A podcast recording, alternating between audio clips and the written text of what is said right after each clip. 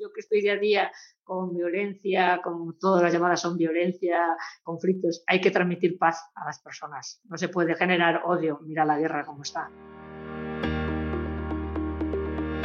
Bienvenidas, bienvenidos a Derecho y Animales, el podcast de Intercits. Yo soy Lucía Arana y estás escuchando el episodio número 66 de nuestra aventura por y para los animales. Hoy vamos a hablar de una situación que se repite continuamente a lo largo y ancho de nuestro territorio y que pocos saben que es un delito. Cuento para ello con la oficial de la Policía Local, Eva María López. Eva María, bienvenida y gracias por acompañarnos. Hola, buenas tardes, Lucía. Muchas gracias por, permitirme estar en el programa y buenas tardes. Llevas 20 años ejerciendo como policía local y eres responsable de la UPRAME del Ayuntamiento de Benifayó, en Valencia. Eres detective privado del Ministerio del Interior, diplomada en Seguridad Pública y Privada y técnica superior en integración social, formada, entre otros, en el ámbito jurídico de la protección animal, Derecho Comunitario e Internacional y Gestión Medioambiental. Especialización en Mediación Civil y Mercantil por la UNE, Mediación Social e Intercultural, Prevención y Atención de Conflictos, Intervención Socioeducativa, entre otros. Eres también piloto de drones por la AESA, e Agencia Estatal de Seguridad Aérea, instructora policial en el IBASPE, Instituto Valenciano de Seguridad Pública. Eres graduada en Seguridad Pública y Privada por la Universidad Miguel Hernández y tu trabajo de fin de grado lleva el título Los animales de cosas a seres sintientes.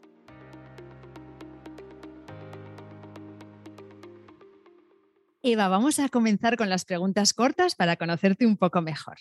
Dime una palabra que te define o te representa. Pues la constancia y la ilusión. Dime algo que a todo el mundo le gusta, pero que tú detestas. Pues las tradiciones y las fiestas populares con animales. Ay, sí, Yo lo suscribo, Eva. ¿De pequeña soñabas con ser? Policía. Ah, o sea que sueño cumplido. ¿Y si no fueras policía? Pues sería abogada. Ah, claro. claro abogada o activista de, bueno, activista de Me Ser y también participa en todas las, asociaciones, pero para salvar, para ayudar. Es decir, eh, eh, estaría aquí para, para ayudar en todo lo que sea, en todo. Y dime una persona o personaje famoso con quien te gustaría tomarte un café. Pues el Dalai Lama. Ay, ¿qué le dirías? Pues mm, bueno, me quedaría fascinada solo con ver la presencia de la persona. Es una persona muy mística y budista y me gusta mucho lo de las energías y yo creo que solo con mirarlo mm, creo que ya es impactante digamos que os, comunicaríais eh, simplemente a través de la presencia, ¿verdad? Que ya es, ya es mucho. ¿Y qué haces cuando necesitas desconectar? Pues mm, meditación, porque me gusta mucho meditar, eh, sobre todo también hacer deporte, pues soy eh, también corredora de runners de montaña, y hacer un poco de, de senderismo, montaña, es decir, autorregularme para, para, para, conectar con la naturaleza. Y para poder seguir haciendo todo lo que haces, que luego lo veremos. Y si fueras un animal no humano, ¿cuál serías? Pues la mariposa y hay una mariposa blanca. una mariposa. ¿Y eso? Porque la mariposa trae mucha vida, trae ilusión, da alegría. La mariposa blanca da la paz, es muy constante, hace la metamorfosis, se va evolucionando. Y, nosotros, pues yo, por ejemplo, voy evolucionando constantemente. Yo quiero aprender cada día más y evolucionando y adaptándome a todo lo que vaya surgiendo. Pues creo que eres la primera mariposa que tenemos en el podcast. ¿eh? Sí, sí, porque hemos tenido unos cuantos lobos, hemos tenido, pero mariposa, eres la primera. Y dime una cosa que te guste, una que te interese y una que te apasione. Pues mira, me gusta la vida. Eh, me gusta la vida, me encanta, eh, me gustan las personas, eh, relacionarme con las personas y me encanta mi trabajo. O sea, tu pasión es tu trabajo. Sí, sí. Qué suerte. Un lugar, a mí me pasa igual, ¿eh? Un lugar en el mundo en el que te gustaría vivir al menos por un tiempo. Pues las Islas Canarias, todo lo que sea Fuenteventura, Tenerife, me apasiona, tiene mucha concienciación hacia el medio ambiente, el respeto con la isla, eh, me encanta. sería allí encantada. Dime, ¿eres más de series o de películas? Soy más de series. Vale, pues recomiéndanos una serie. Pues mira, una serie de Netflix que se llama House of Cards, que es una trama política de la Casa Blanca de Estados Unidos. Vale, la ponemos en las notas del programa. Es, eh, realmente un clásico muy recomendable, durilla a ratos, pero sí, sí, es desde luego recomendable. Y mm, este año queremos dar visibilidad a entidades de protección animal, entonces dinos alguna en la que, que conozcas, en la que confíes, y así la ponemos también en las notas del programa por si alguien quiere colaborar. Pues una de las que yo confío y más pionera es Modeplan en Valencia.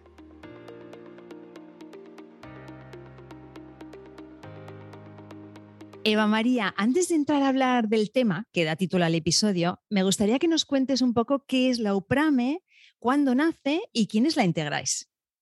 Pues mira, la unidad UPRAME nace como tal en el 2021. Es la unidad de protección animal y medio ambiente de la Policía Local de Benifayó, pero eh, como tal se llevaba trabajando desde 2005. Es un proyecto que se ha llevado desde siempre eh, pero como tal nace ya con la, interdisciplinarmente, tanto con los servicios sociales, con la técnica de medio ambiente, en relación con la Guardia Civil, es decir, un poquito más de especialización de atención a los servicios relacionados en la protección animal y medio ambiente. ¿Quiénes la integráis? ¿Estás tú sola o sois más compañeros? La integro, es decir, la llevo yo sola, eh, porque somos una plantilla pequeña, en el futuro, cuando seamos más, se podrán integrar. Eh, somos, la llevo yo sola como oficial eh, y con la técnico de medio ambiente del ayuntamiento. Es decir, trabajamos eh, todos los servicios que le puedan entrar a la técnico del departamento de medio ambiente a través de una plataforma que se llama Gestiona. Ella me los envía a mí y entonces estamos en contacto pues tanto en vía administrativa de todos los procedimientos como la de vía penal. Es decir, que estamos las dos mano a mano pues con todos los servicios que tengamos que llevar, tanto a nivel policial como desde el ayuntamiento. Entonces es un servicio de atención más personalizado y un servicio más, más total en el que el policía sigue el control de todo el expediente que se ha realizado, es decir, desde que se inicia la llamada hasta que se hace el procedimiento administrativo, hasta que se hace el decreto de alcaldía o se hace las diligencias al juzgado. Es decir, que estamos las dos ahí en todo el procedimiento total. Entonces es un poquito más, un servicio más de calidad porque no es que tú haces un informe, lo dejas y no has sabido qué ha pasado, la técnico tampoco, entonces es un servicio pues mm, interdisciplinar. Qué suerte los, los, habitantes de Benifayó. La verdad es que está muy bien y es muy pionero tener algo así en una localidad que es, bueno, relativamente pequeña, ¿no? O sea que está súper bien. ¿Y cómo es vuestro día a día? Eh, ¿Qué tipo de situaciones atendéis? Ponnos algunos ejemplos. Pues yo como tal, decir, no solo me encargo de la unidad, es decir, un poco como es un pueblo pequeño, pues relativamente es grande, pero relativamente pequeño.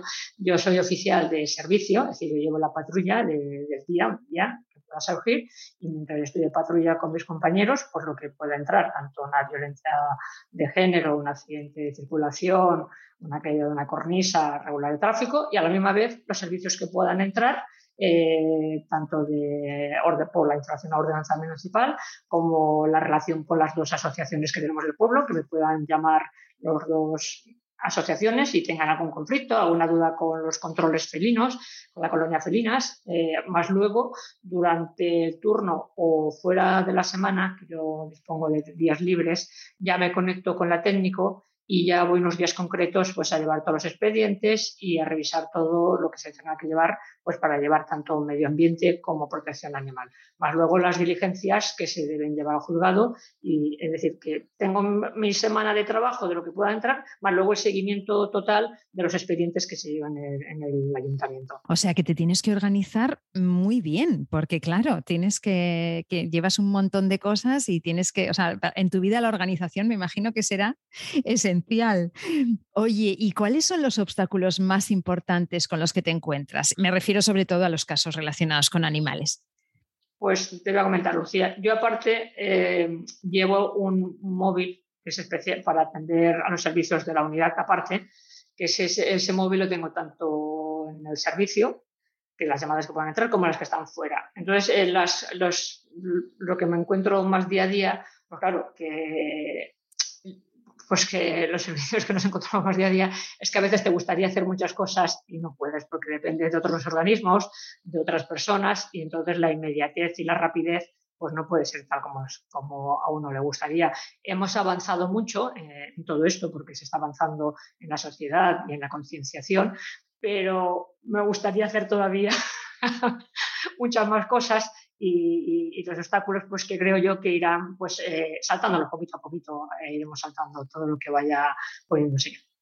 O sea que quizá los obstáculos son más de recursos, de medios, ¿no? De tener más tiempo o más ayuda, ¿no? Son ese tipo de obstáculos. Bueno, de tiempo por parte del ayuntamiento eh, y por parte de la jefatura bien porque dispone de todo el tiempo que yo necesite para poder hacerlo o fuera de mi servicio. En eso no, es decir, está un pueblo que, que muy bien, toda la disponibilidad, los servicios que yo quiera o requerimos, ahora eh, lo que necesitemos para la unidad también, tanto para el Departamento de Medio Ambiente, pero a veces, por ejemplo, pues te gustaría, pues si en los, los delitos de maltrato o en algunas otras cosas, o en los controles felinos, en las colonias, hacer más cosas que, claro, poco a poco pues, nos vamos adaptando según la legislación actual. Y en este caso, pues ir poco a poco. Aunque a veces queremos ir más deprisa, tenemos que esperar un poquito a, que se vaya avanzando la legislación.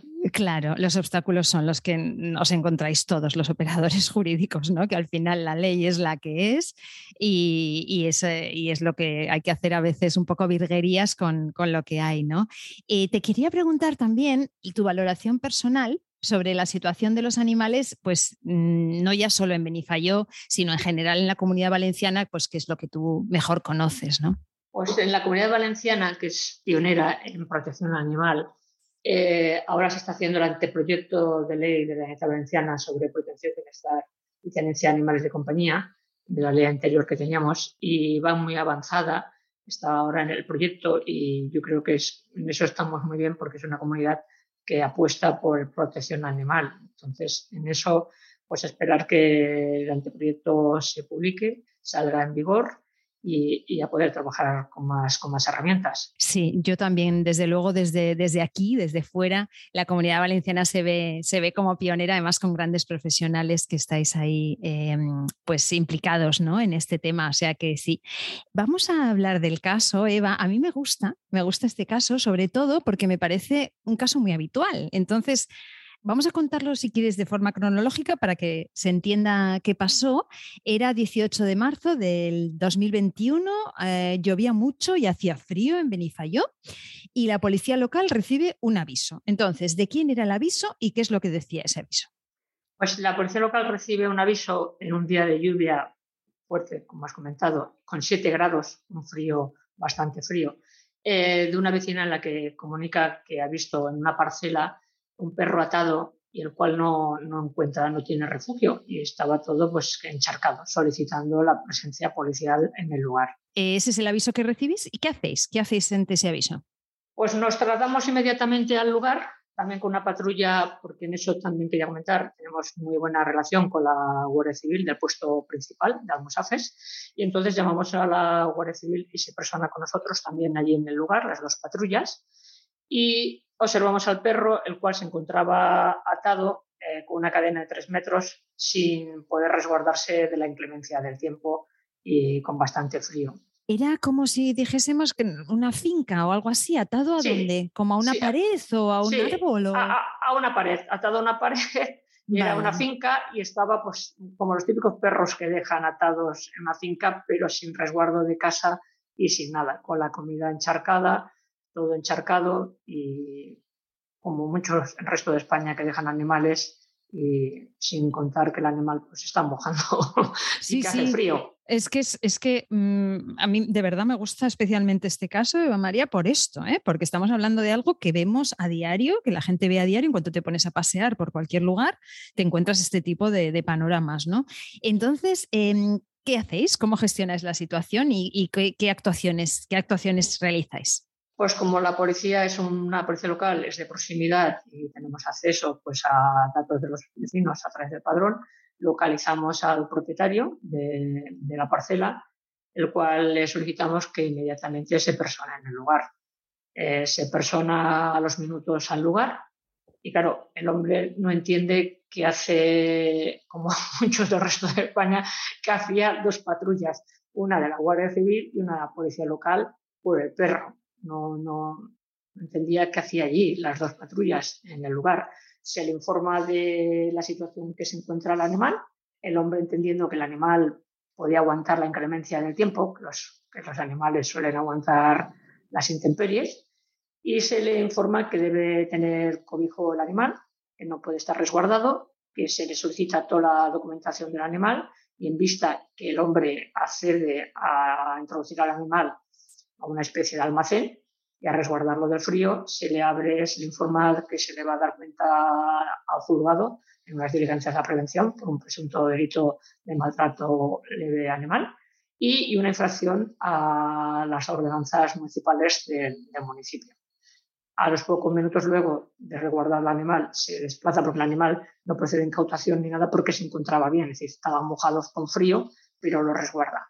Y luego ya se persona en dependencias policiales con toda la documentación de, del animal. Vale, esa era mi siguiente pregunta. Si tenía chip, entiendo que sí, y que, en qué estado se encontraba. Bueno, mm, visualmente parece que se encontraba bien, aparte del lado, y entonces el, el, animal se lo resguarda. O sea, tenía chip. esto estaba. estaba...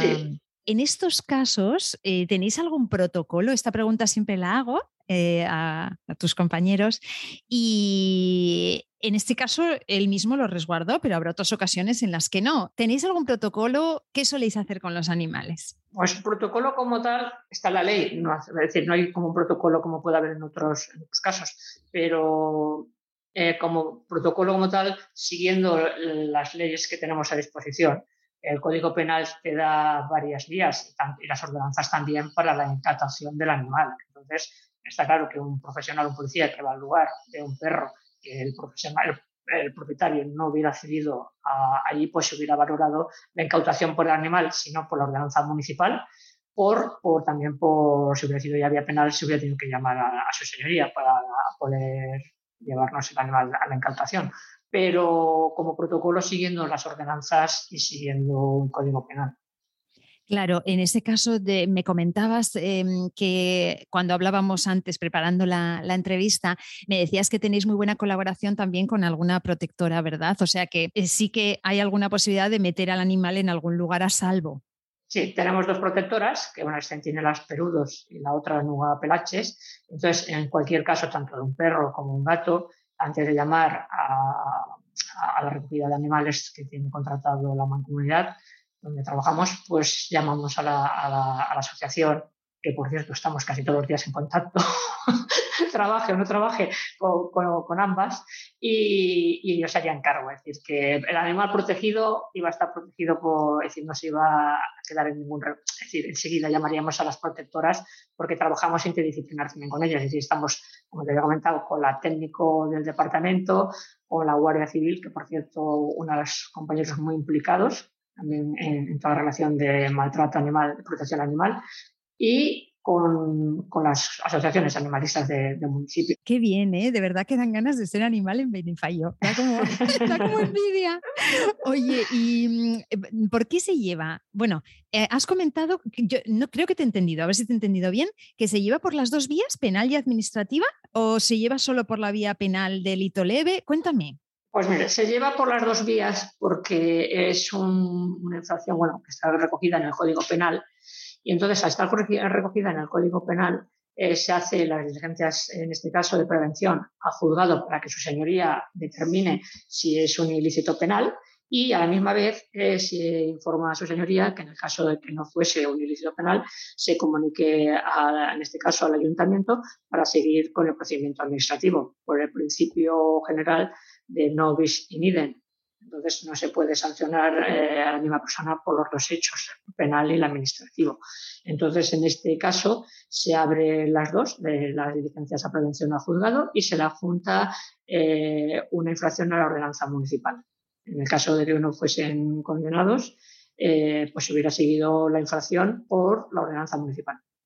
Vale, pero en este caso sí se sigue por la vía penal, ¿verdad? O sea, ¿se produce también vista oral? ¿Hay un juicio o no es necesario? Sí, sí, sí. Fuimos a juicio eh, vista oral y su señoría pues determinó que, era un delito del 337 bis del Código Penal.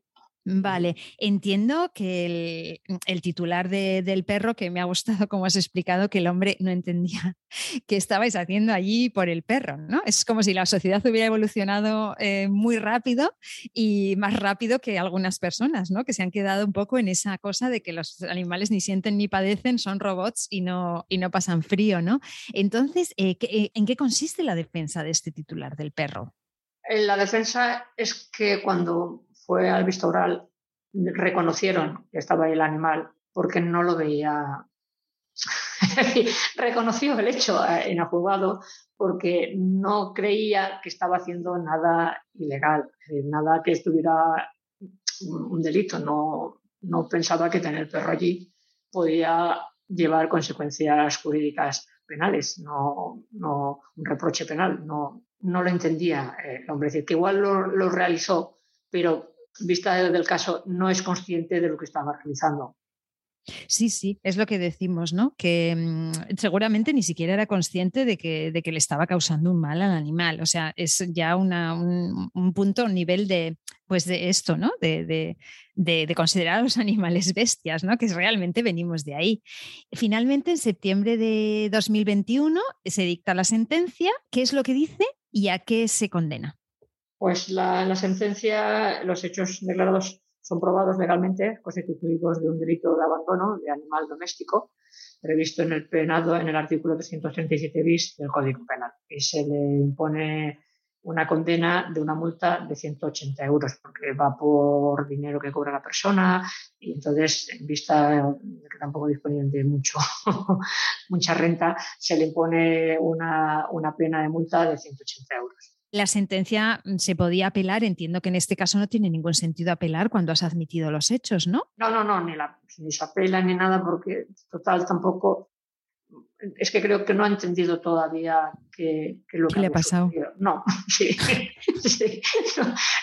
que no es que lo haya hecho porque él quería el animal, pero eh, no entendía que el animal no puede estar allí. Y en el juzgado, claro, su señoría también ve que él tampoco lo ha hecho con maldad, ni con malicia, ni con dolo, sino que no entendía qué ha sucedido todavía.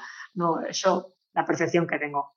Es muy interesante, de verdad, te repito, ¿eh? me repito varias veces, pero es que realmente me gusta mucho este caso porque me parece como de verdad la vida misma. O sea, hay otros casos que tratamos en el podcast que son muy extremos, ¿no? Son muy, muy de extremada crueldad y cosas que realmente esperemos que sean excepciones. Pero esto, esto es la vida misma, esto es el día a día, ¿no? Entonces me parece súper interesante.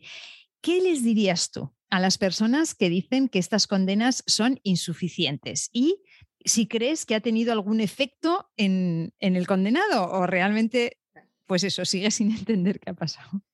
En el condenado no, no, no entiendo que no ha entendido todavía qué es la consecuencia jurídica de estos delitos. Es decir, que igual la gente piensa un robo, un homicidio, otros tipos de delitos y creo que no ha entendido qué es un delito. Eh, en este caso leve, pero que es un delito al maltrato animal. No puedes tener un perro atado a la intemperie y creo que todavía no entendido. Y las personas que, entienden que las penas son mínimas, eh, hasta ahora que se ha publicado ahora la, reforma del Código Civil diciembre del 2021, los animales han estado considerados en el Código Civil como cosas semimuebles. Entonces, desde 1889 hasta ahora, eh, nadie se ha dado cuenta que estaba ahí como un mueble. Es decir, y los animales no son muebles. Pero en el Código Penal sí que ha avanzado mucho más antes. Ha ido avanzando en toda la reforma del Código Penal el delito de maltrato al animal, mientras en el Código Civil no. Entonces, son unas leyes que se tienen que ir avanzando poco a poco yo creo que en unos años todas estas cosas ya no sucederán y las leyes pues irán también endureciendo a través de la concienciación social, porque todavía mucha gente no desconocían que los animales pues los tratábamos como cosas. Entonces, en vía penal, aunque la crea la gente que es una sentencia mínima, 180 euros, si se hubiera tratado por vía procedimiento administrativo, en la ordenanza se le hubiera puesto un mínimo de 600 a 6.000 euros. Pero como su señoría es el que tiene que determinar si se abre es un ilícito penal, pues se le puso la condena, depende de la renta de la persona. Pero creo que las personas que consideran que son penas pocas, yo creo que en unos años las penas irán avanzando y la concienciación también. Sí, yo creo que tenemos que ser conscientes de lo que hemos evolucionado y que en el Código Penal español, que hace no tanto tiempo no contemplaba absolutamente nada, tenga un delito leve de abandono de animales por el artículo 337 bis, es, eh, realmente es un avance. A ver Qué, qué, pasa con la reforma del Código Penal, porque hay algunas cosas que realmente no, no, no, son muy, o sea, hay cosas que, quizá mejor que se queden como están que como las quieren poner, pero bueno, vamos a, seguiremos dando, dando la batalla. Em, Eva María, en estos años ejerciendo, mm, has visto muchísimos casos en los que los animales eran las víctimas. Y bueno, em, habíamos elegido este del perro a la intemperie, pero también me gustaría que nos comentes alguno más que te haya marcado, que te haya, que por algún motivo, pues, que recuerdes.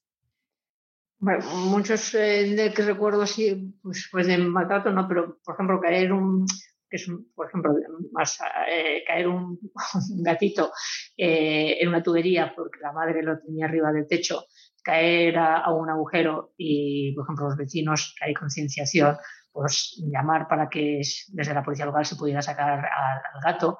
Y, y, claro, los vecinos tampoco comprendían cómo en un garaje eh, estaba allí la policía intentando regalar a un, gato de, un tubo que se había metido y se movilizó a los bomberos, que también, por cierto, los bomberos del Parque de Silla y del Parque de Acira, espléndidos, voluntarioso y es que no se lo piensan ni un minuto. Yo les llamo 20 muchas veces y vinieron enseguida y claro, pues lo mismo que el vecino. No entendían todos los vecinos que hacía un coche de bomberos allí, una dotación, eh, sacando con agua para no lesionar al animal, eh, sacamos al gatito. Entonces, eh, por ejemplo, yo con eso me quedo pues con, más bien con lo bueno, ¿no? De que gente pues que muchos pensaban, pues si llamo van a cobrar a los bomberos, no, van a venir a policía, no viene.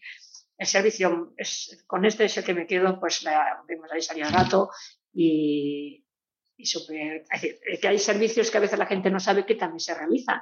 Entonces, con ese es el que me quedo yo, porque fue una satisfacción ver cómo los bomberos echaban el agua, salió de la tubería, no se le hizo daño al gatito y, una satisfacción muy buena. Y por parte de los vecinos, que había una parte que unos no entendían tampoco qué hacía ahí la policía y los bomberos, y la otros vecinos que sí que habían agradecido pues el servicio de poder sacar al animal, que no hubiera salido nunca, no tenía opción de salida de donde había caído.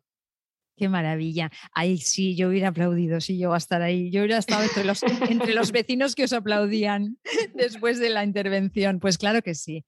Oye, y mm, bueno, mm, llevas tiempo en esto, aparte que, bueno, tú ya estabas de alguna manera sensibilizada con el tema de, desde siempre prácticamente, ¿no? Pero ¿has visto una evolución en este sentido en, en tus años de ejercicio como policía? Yo creo que en tu pueblo sí, porque... Pues sí, Lucía, ya he visto, mm, yo llevaba desde, bueno, antes de decir, desde pequeña, desde los 14, he querido decir, desde que tenía uso yo quería ser ya eh, Greenpeace, eh, animalista, es decir, siempre por proteger a las personas, es decir, siempre he abogado por esto. Lo que sucede que una vez que entras, como si no hay legislaciones, han ido avanzando, pues mm, ahí sí que me he visto yo un poco guardada porque no podía hacer muchas cosas porque no estaban reguladas. Y entonces, si tú querías, pues depende un poquito. Hoy en día hay mucha concienciación y sí que ven pues por la policía que pueda actuar, pero entonces ha ido avanzando porque muchos años es lo que he visto yo, que dentro de la policía, y en este caso la policía local, la Guardia Civil, que también colabora, eh, los bomberos, todo el ayuntamiento, eh, todo multidisciplinar. Hoy en día, pues entonces, como ha ido avanzando todo, pues se puede trabajar pues muy bien, porque si tienes vocación y vocación de servicio y dan medios como ahora, que en el ayuntamiento dan todos los medios posibles, en todo, pues una maravilla trabajar. Pues va uno, pues para mí que no es que trabajo, porque es, es me encanta lo, en lo que estoy trabajando. Claro, es que claro, tú lo has hecho antes, lo hacías antes sin medios, ahora lo estás haciendo con concienciación social y con medios, pues claro, es que la diferencia me imagino que es eh, enorme. Qué bien, porque nos está quedando un episodio muy optimista y realmente necesitamos, Eva, necesitamos optimismo, ¿eh? porque este tema en el, que, nos hemos metido a veces es, durillo. Em, y a mí solo me queda la última pregunta, que es la de los 30 segundos de oro. No sé si antes quieres añadir tú algo más. Pues eh, quería comentar, eh, lo que has comentado tú ahora, que es un tema muy difícil, tiene mucha controversia. Yo me trabajo fin de grado, he tenido que estudiar desde la Biblia, Egipto, en Roma hasta la actualidad. Siempre en todas las sociedades ha avanzado para proteger a los animales. Eh, en el que ha habido momentos, es decir, yo creo que de tres tercios de la población sí que apuesta y luego hay tercio que está ahí. Entonces yo creo que entre el bien, pues vamos luchando ahí. Pero yo creo que el mal genera mal y tenemos que apostar, como tú dices, por el bien. Y luchando y luchando porque son cosas de mucha concienciación y, entonces yo creo que, luchando poco a poco y con mucho esfuerzo y gracias ahora pues, a las autoridades que nos permiten eh, apostar por estas iniciativas, las nuevas leyes, eh, todo lo que se está conllevando, eh, la justicia, los jueces, los fiscales de medio ambiente, pues yo creo que poco a poco iremos viendo. Y si me permites una cosa, solo quería hacer referencia en lo que tú dices de la lucha. Hay un libro que se llama Los seres inferiores, una obra dedicada a la enseñanza de la lectura en las escuelas de primaria de enseñanza de 1878 en España, por el autor Alfonso Moreno Espinosa. Es decir, en este libro ya se daba en las escuelas españolas no el maltrato animal y la concienciación hacia el animal y, el medio ambiente los seres inferiores. Tomamos nota y lo pondremos en las notas del programa con todo lo demás que, hemos comentado. Pero todavía te quedan los 30 segundos de oro, Eva. Ahora eh, tienes 30 segundos para dar eh, el mensaje que tú quieras y tus 30 segundos empiezan ya. Pues mis 30 segundos eh, serían para no al maltrato animal, no al abandono animal, sí a la acogida, sí a las ayudas de las, todas las asociaciones y de todos los, operadores que están eh, implicados en la protección animal, que ello conlleva a una sociedad en paz y, a una convivencia, porque el maltrato animal no solo se maltrata al animal, eh, implica a la sociedad esa, conducta. Entonces, no a la violencia, sí a la paz, sí a la convivencia y, y avanzando pues, con el corazón noble. Ese serían mis 30 segundos. Muchísimas gracias, Eva María, por tu contribución a esa sociedad más pacífica y gracias de corazón, de verdad, por tu labor y por acompañarnos hoy. Muchas gracias. Pues hasta aquí un nuevo episodio de Derecho y Animales en el que hemos tratado una situación que es el día a día de cientos de miles de perros en nuestro país. La información es poder y los animales nos necesitan, informadas y empoderadas para no pasarles ni una a los maltratadores. Gracias por escucharnos y por vuestro apoyo. En 15 días volvemos con más casos porque ya ha llegado nuestro tiempo, el tiempo de los derechos de los animales. Nación Podcast te agradece haber elegido este podcast.